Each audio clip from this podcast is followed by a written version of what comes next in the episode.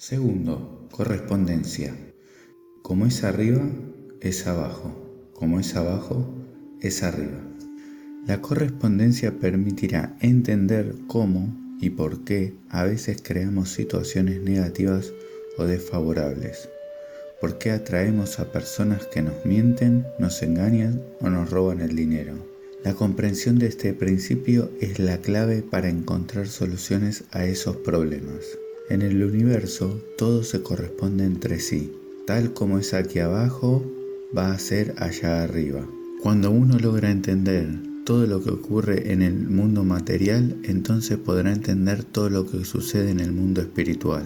Este principio es un auxiliar de la mente que nos permite entender lo que ocurre en el resto del universo conociendo solamente una de sus partes. Si se estudia el funcionamiento de una estrella, como consecuencia se entenderá el funcionamiento de las galaxias. Si se estudia el comportamiento de un habitante de una sociedad, se podrá llegar a entender cómo funciona dicha sociedad. En síntesis, estudiar una parte del todo nos permite comprender al resto. Este es el principio de la analogía que nos da la posibilidad de entender la relación entre los distintos planos de existencia. Cuando llevamos este principio a un nivel humano, podemos modificar las palabras y decir, como dentro es afuera, como fuera es dentro. Todo lo que sucede alrededor de una persona refleja lo que le está ocurriendo dentro. Esto significa que cuando una persona es desordenada con sus propias cosas, está demostrando su desorden interno. Por el contrario, quienes están en el otro extremo y son muy rígidos con el orden están reflejando una rigidez mental en sus ideas. Lo de dentro es como lo de fuera y viceversa. Si se analizan las condiciones de la vida que rodean a una persona determinada, se puede saber qué es lo que tiene en su mente. Las personas estructuradas lo son también mentalmente, del mismo modo aquellos que se comportan de una manera caótica o contradictoria tienen ideas de ese tipo.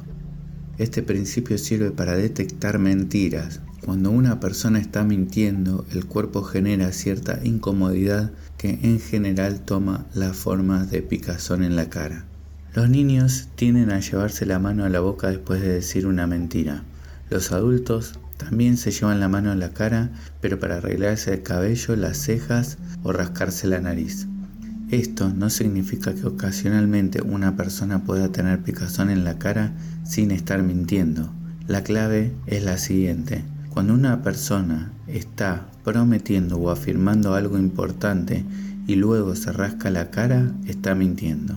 Por ejemplo, si alguien está prometiendo amor eterno, devolver dinero, cumplir con cierto compromiso, ser fiel, o si está contando su propia historia, asegurando que no hizo nada, afirmando su inocencia o describiéndose a sí mismo y se lleva la mano a la cara, entonces puedes dudar de lo que dijo.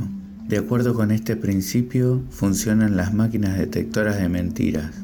La mentira produce una especie de cortocircuito interno y se refleja creando una incomodidad en el cuerpo, por lo general una picazón en el rostro. El principio de correspondencia es útil además para ayudarnos en momentos de crisis. Cuando nos sentimos deprimidos, angustiados o preocupados, arreglarnos físicamente o mejorar el aspecto personal externo influye en el estado de ánimo. Si la vida es muy caótica y problemática, comenzamos a ordenar el escritorio, el guardarropa o el dormitorio, para que el orden externo ayude a encontrar el orden interno. Ejercicio 1. Desprenderse del pasado. Ejercicio muy importante que se debe repetir cada 6 u 8 meses o cada vez que se considere necesario es conveniente desprenderse de todos los utensilios o artefactos que no funcionan o que no se utilizan en la casa. No es bueno conservar ropa que no se va a usar, libros o revistas que no se van a leer u otros objetos que no cumplan ninguna función. Se pueden vender, donar o regalar para dejar el lugar algo nuevo. Tiene que haber cierto espacio vacío en la casa, de lo contrario lo nuevo no puede entrar. Si se acumulan muchas cosas viejas en la casa significa que se vive atado al pasado, a los recuerdos y esto no permite un cambio. Se debe conservar solamente aquello que es útil, positivo y necesario.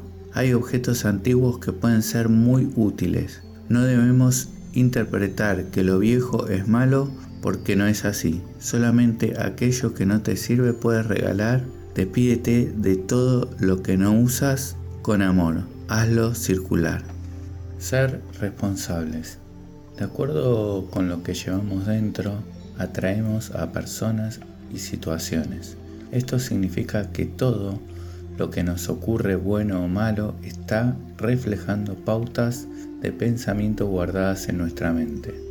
Las personas buenas que nos quieren y ayudan reflejan la parte más favorable de nuestra conciencia, mientras que aquellos que nos generan problemas, nos envidian y nos pelean están reflejando la parte más oscura de nuestra propia conciencia.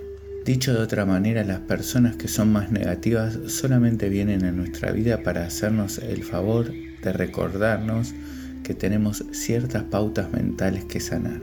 Cada vez que surja algún problema es conveniente preguntarse qué significa esto en mi vida, por qué y cómo estoy creando esta situación. De esta manera podemos descubrir la creencia que nos ha llevado a vivir esta situación. Para cambiar dicha creencia debemos poner en práctica todo lo aprendido en el principio de mentalismo, palabra, imagen y sensación. Cuando una creencia nueva y positiva se afirme en la conciencia, aparecerán las personas o las situaciones externas que la confirmarán. Ejercicio 2. Expandir el aura. Se llama aura el campo de energía que nos rodea y nos sustenta. Cuando tenemos problemas, estos afectan el campo energético de nuestra aura, reduciendo su fuerza. Hay lugares, personas que pueden afectarnos negativamente. Para expandir el aura se deben hacer círculos amplios con los brazos siempre en la dirección que te resulte más cómoda. Al realizar los movimientos circulares con los brazos se expandirá y además los músculos se elongarán y además se incrementará la energía corporal. Es conveniente hacer este ejercicio todas las mañanas cada vez que uno sienta que la energía está descendiendo. Después de hacer estos círculos, al finalizar, hay que juntar las manos y afirmar, estoy abierto y receptivo a todo lo bueno para mí.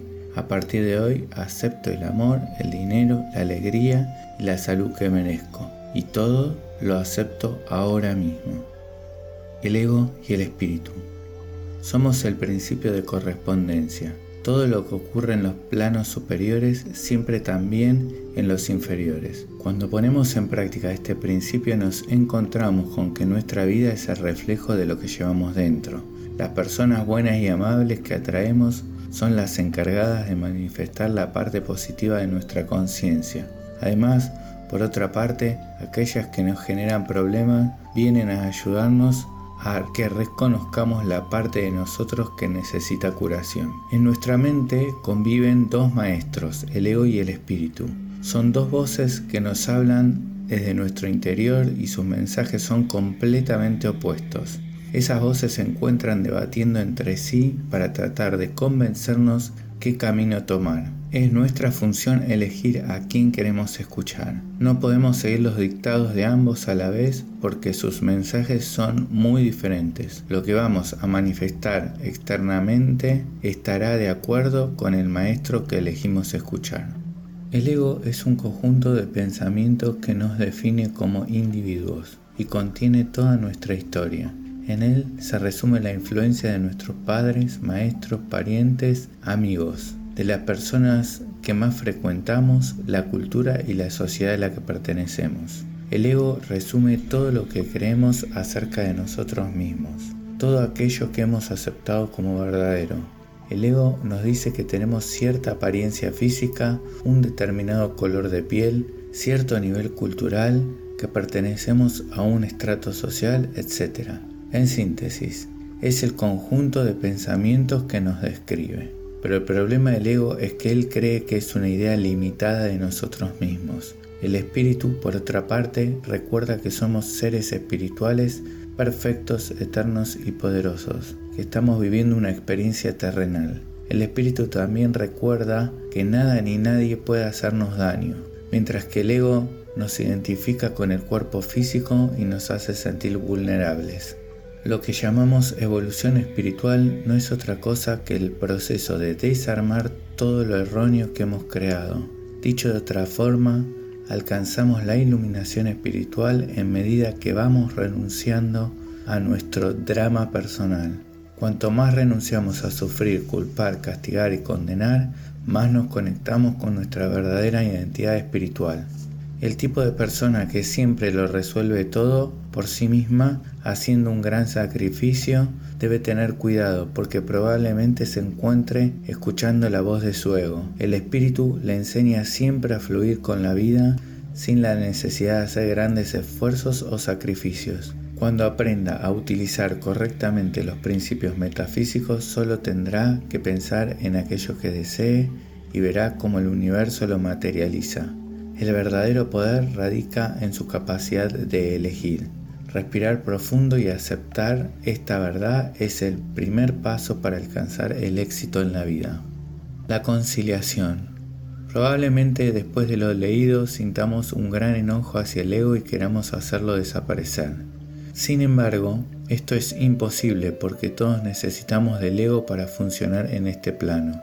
Es necesario estar diferenciados de los demás para que las experiencias no se mezclen con las ajenas y finalmente completar nuestro camino espiritual.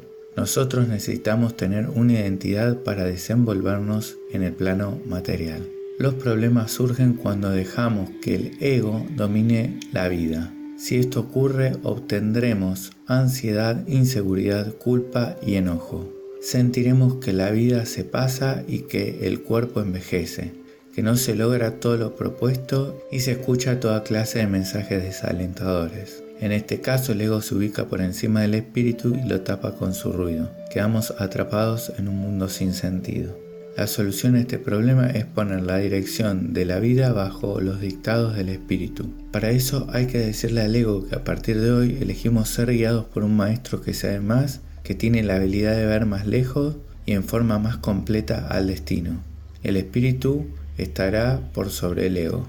El mecanismo más eficaz que utiliza nuestro ego se llama proyección. A través de la proyección el ego perpetúa su existencia responsabilizando a otras personas de nuestra infelicidad. Puede llegar a ser muy absurdo. Hay personas que culpan de su mal humor al tiempo, al gobierno, a la televisión, a los vecinos, a los animales, a la iglesia y a cualquier otra cosa que su mente pueda imaginar. Ellos se convencen de que si la situación fuera diferente serían felices. En esto radica la gran mentira que se produce por el fenómeno de la proyección. La felicidad no depende de nada externo. Si sufrimos por algo, es porque tenemos que sanar algo de nuestro interior. En cuanto lo logramos, la molestia desaparece. La solución comienza a aparecer cuando, en vez de quejarnos, comenzamos a preguntar por qué nos molesta lo que hace el otro. ¿Cuál es la parte de nosotros que hace eco a las palabras y acciones de afuera? De acuerdo con el principio de correspondencia, cada uno de nosotros atrae a personas o situaciones problemáticas con el fin de reconocer heridas sin sanar. En conclusión, cada vez que alguien o algo nos saque de quicio, el universo nos está dando la oportunidad de curar una herida interna. Llegado este momento es conveniente hacer dos cosas. En primer lugar, preguntar qué significa esto en la vida, sin buscar culpable, interrumpiendo el fenómeno de proyección. En segundo lugar, conectar con el espíritu a través de la palabra, pidiendo curación. Y luego podemos decir algo así. Me siento muy molesto por lo que me ha hecho. Sé que siento este dolor porque se ha despertado una herida en mí. Necesito curación. Pido a todo el universo que me ayude a sanar esto. Pido la sanación completa de mi ser. Al pedir ayuda, todo el ser se vuelve receptivo y permite que la fuerza del universo puedan ingresar produciendo la curación. A veces podemos llegar a entender cuál es la herida y cuál es su origen. Otras veces jamás nos llegamos a enterar. En última instancia, lo más importante es la sensación de paz que nos llega una vez que hemos sanado. Tercero, vibración. Nada está inmóvil, todo se mueve, todo vibra. Este principio significa que en el universo donde vivimos no existe nada que sea totalmente firme o estable. Todo se encuentra en continuo movimiento, una continua vibración y transformación. Cada parte del universo tiende a transformarse en algo mejor, evoluciona hacia un nuevo nivel de existencia.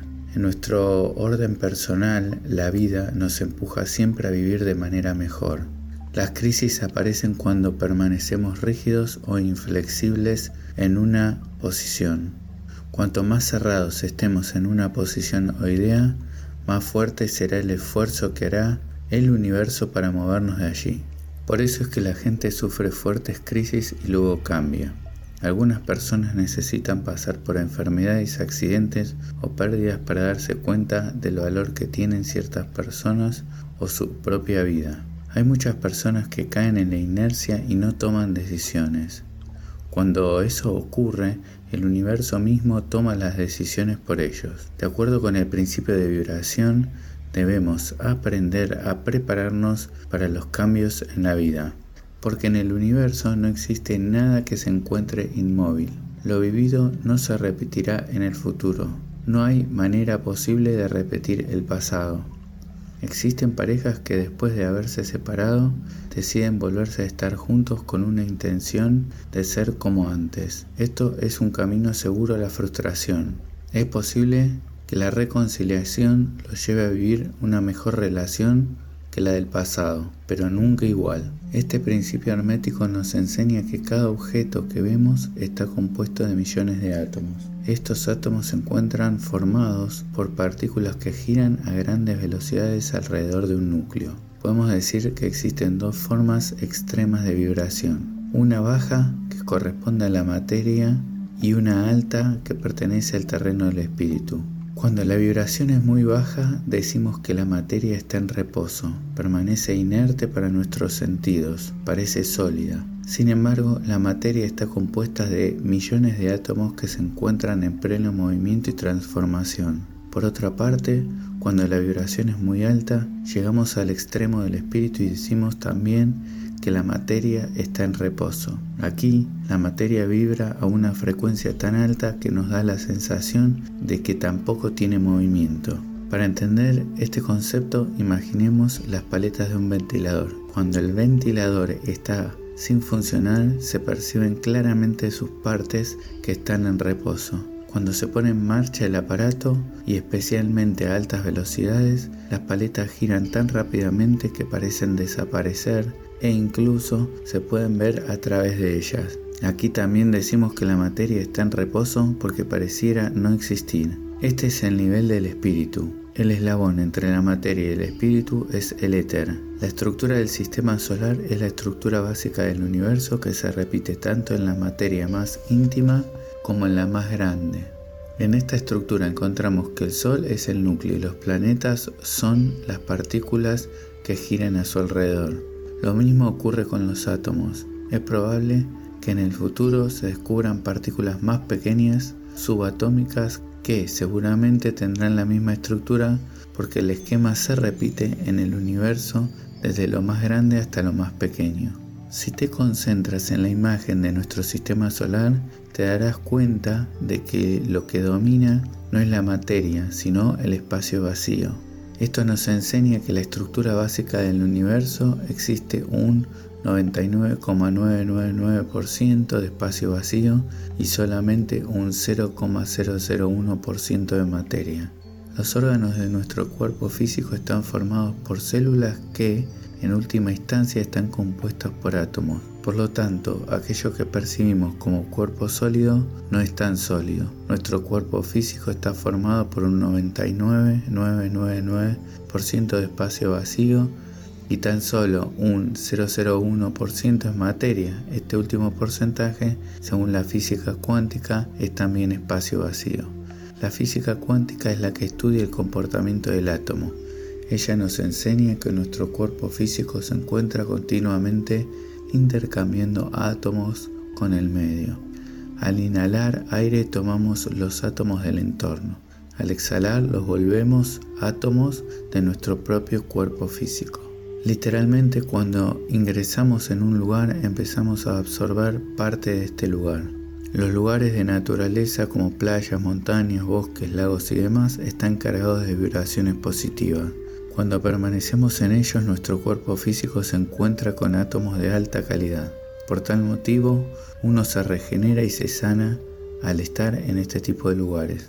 Por el contrario, cuando uno ha permanecido cierto tiempo en un lugar de vibraciones bajas o negativas, se siente contaminado.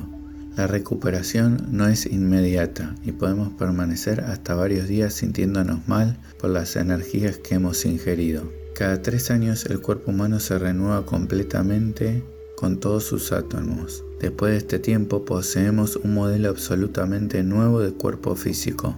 La pregunta inevitable es ¿qué hace que el cuerpo cambie o se deteriore? Hay una sola respuesta, la mente.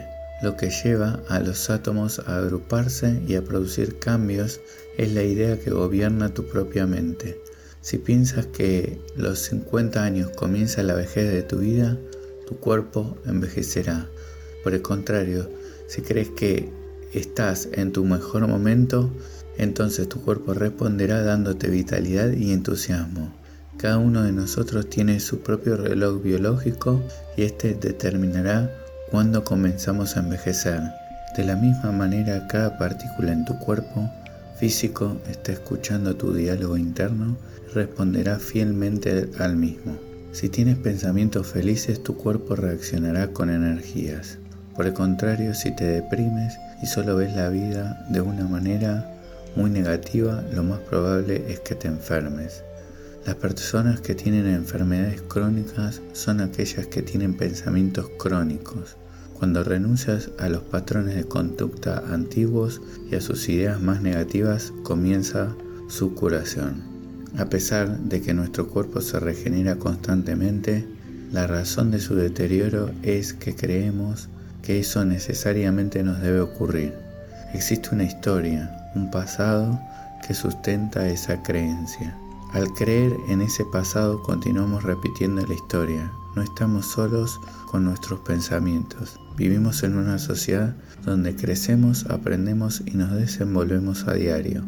De ella tomamos una serie de ideas a veces muy positivas y otras no tanto. Si pudiéramos levantarnos mañana olvidándonos completamente del pasado, el cuerpo no envejecería. Si decidiéramos, por ejemplo, vivir 200 años, el cuerpo respondería a esta idea, pero primero tendremos que convencernos de esa posibilidad. El cuerpo escucha el diálogo interno y si tienes dudas, las manifiesta. No son los pensamientos los que se manifiestan, sino las creencias. Al creer en la enfermedad, las células del sistema inmunológico bajan sus armas y permiten la enfermedad. Por el contrario, al creernos saludables y resistentes, el sistema inmunológico toma esa idea como una orden y jamás nos enfermamos. Uno de los descubrimientos más interesantes de la física cuántica es que el resultado de cualquier experimento dependerá en gran medida del grado de expectativa de quien lo realiza. Antes se creía que si dos personas realizaban la misma prueba, con los mismos ingredientes y medidas, llegarían a obtener el mismo resultado. Ahora se sabe que los átomos se agrupan según compatibilidad y responden a las expectativas del observador. Esta es la razón por la cual una persona puede tener la habilidad de cocinar una comida muy sabrosa y nadie puede imitarla aun cuando los demás sigan todas las indicaciones y utilicen los mismos ingredientes, el resultado nunca será el mismo. El resultado depende siempre de la expectativa del observador y su interés personal en el experimento. De esto se deduce fácilmente que la comida más sabrosa será aquella que contenga como ingrediente principal mucho amor. Vibraciones positivas. El principio de vibración nos enseña que las energías iguales se atraen. Por eso vemos que los deportistas van a entrenar a un mismo lugar, al igual que los religiosos se reúnen en la iglesia, los intelectuales en una biblioteca o los metafísicos en algún lugar de estudio. De esta manera, cada uno se rodea de gente y lugares que están vibrando en la misma frecuencia. En el universo existen tres niveles elementales de vibración, baja, media y alta. Son tres escalones con características propias. De acuerdo con nuestro nivel vibratorio personal, estamos ubicados en alguno de estos tres escalones y, como consecuencia, traemos las cosas de dicho nivel. Es imposible atraer situaciones u objetos que tienen una vibración alta si uno se encuentra en el eslabón más bajo. La depresión, la angustia, el miedo, las enfermedades y todas las emociones más negativas nos llevan a vibrar en el nivel más bajo de esta escala.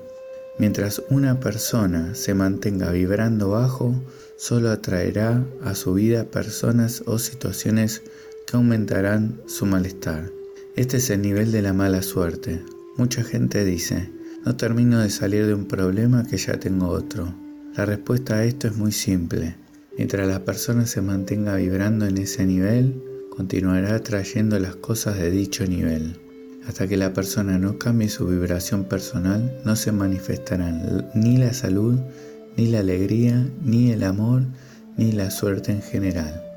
En este nivel de vibración media, aparecen las soluciones y la vida fluye. Los obstáculos y problemas de este nivel son fáciles de resolver. La persona que se encuentra en esta vibración siempre muestra una actitud optimista hacia la vida. Finalmente, el nivel de vibración más alta corresponde a de la iluminación, la paz y el amor perfecto. Aquí eh, no existen problemas, miedos o enfermedades. Cuando uno vibra en este nivel, lo que uno piensa se manifiesta inmediatamente. El reconocimiento del poder personal es total y absoluto. Por lo general se utiliza para servir a la humanidad. La vibración más baja corresponde a nuestro ego, es el nivel del miedo y por eso se generan toda clase de problemas. La vibración media es el terreno de la esperanza. De esta manera comienzan a producirse la suerte. Finalmente la vibración más alta corresponde al terreno del espíritu. Es el nivel de la fe absoluta en el cual se producen los milagros. En mi opinión la mayoría de nosotros nos encontramos vibrando en el nivel medio. A veces decaemos por problemas que se nos presentan y después de realizar cierto esfuerzo nos recuperamos. Otras veces vivimos momentos de iluminación y gran conexión con nuestro Creador. Entonces vibramos con una energía más alta y nos sentimos poderosos, llenos de fe y entusiasmo. Cuidar la palabra. Para generar una mejor vibración personal, en primer lugar, se deberá ser muy cuidadoso con lo que se pronuncia. Se debe evitar usar malas palabras. Ellas tienen una vibración muy baja y afectan tanto al ambiente como a las personas. Se puede utilizar malas palabras una vez como descarga de enojo y eso es válido. El problema se presenta cuando se convierte en nuestro vocabulario habitual. Otras palabras que tienen vibración muy baja son aquellas que se pronuncian cuando uno se queja o critica a alguien. Las palabras tienen poder creador, por lo tanto, cuando nos quejamos de algo, solo estamos afirmando más ese problema. Por otra parte, cuando criticamos a alguien estamos dándole más lugar a la percepción de nuestro ego que a la del espíritu. Hay que evitar participar en discusiones o en reuniones donde solo se habla vanamente. Debemos cuidar nuestra energía verbal y reservarla para decretar aquello que sea importante para nosotros. Seleccionar las imágenes. Se debe hacer un gran esfuerzo para concentrar toda la atención en las imágenes que sean más positivas para la evolución personal. Tal como vimos al estudiar el principio de mentalismo, las imágenes que nos rodean afectan nuestra mente y además nuestra vibración personal. Es conveniente evitar imágenes de guerra, crueldad, pobreza, enfermedad, catástrofes o cualquier otra situación que nos haga sentir miedo e inseguridad.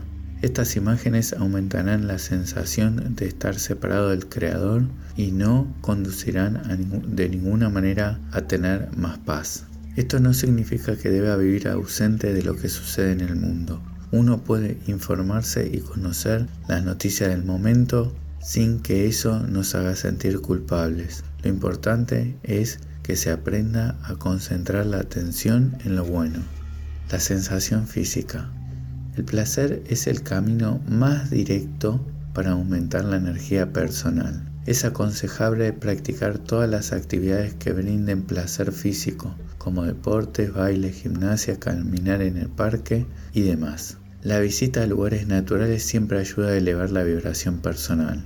La risa da placer y aumenta considerablemente el nivel energético personal, además de acelerar los procesos curativos del cuerpo.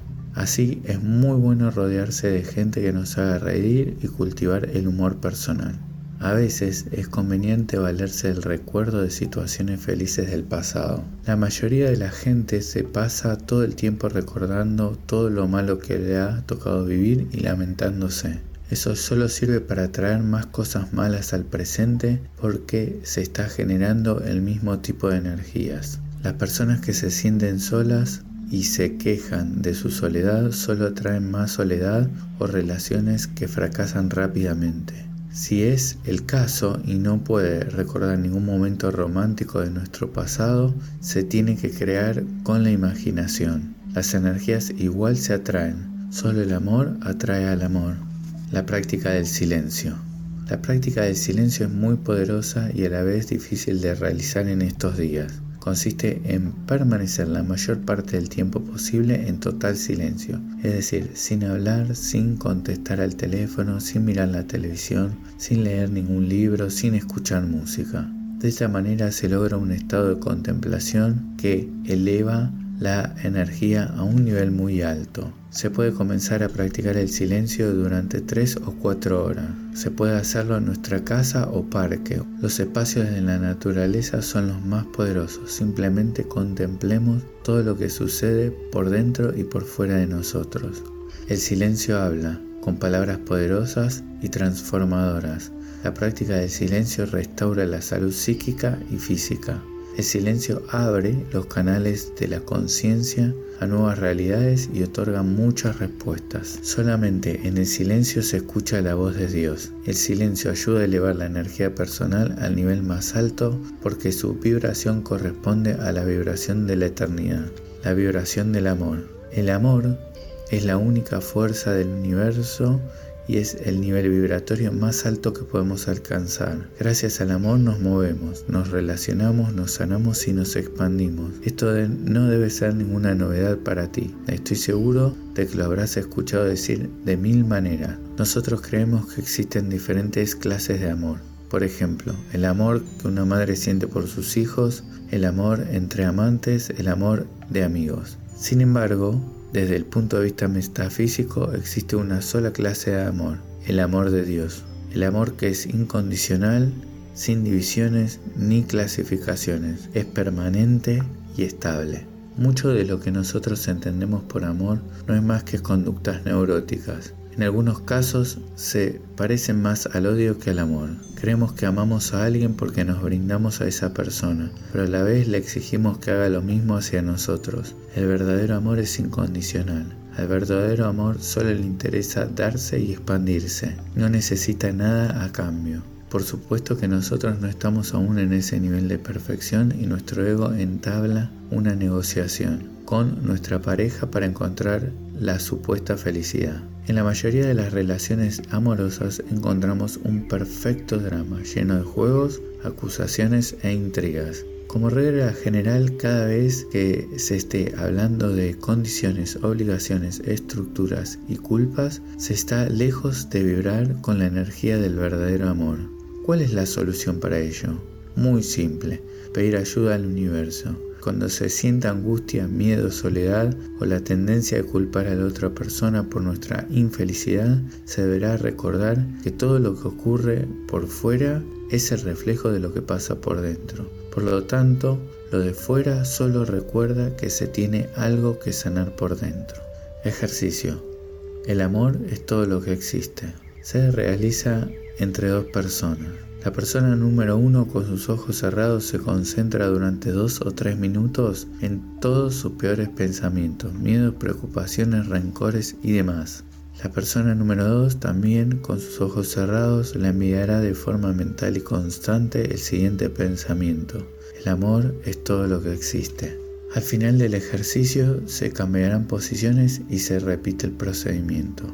Cada uno experimentará la desaparición de sus peores pensamientos frente al mensaje del amor es lo único que existe. Solamente el amor es real y su vibración es la más alta del universo. Nada es más fuerte que el amor. Cuando estés con alguien que te cuente sus problemas y lo veas muy afligido, mientras lo escuchas repite mentalmente, el amor es todo lo que existe. La persona perderá interés en su propio drama y hasta quizás diga, ¿Qué estaba diciendo? Frente a cualquier situación que te asuste, cualquier problema sin resolver, incluyendo los problemas económicos, familiares y de salud, repite muchas veces, el amor es todo lo que existe hasta que sientas que tu vibración cambia. Una manera muy eficaz de balancear nuestra aura es a través de la visualización de colores. Cada color tiene una vibración determinada y esto nos ayuda a restaurar la energía que está ausente en nuestro sano.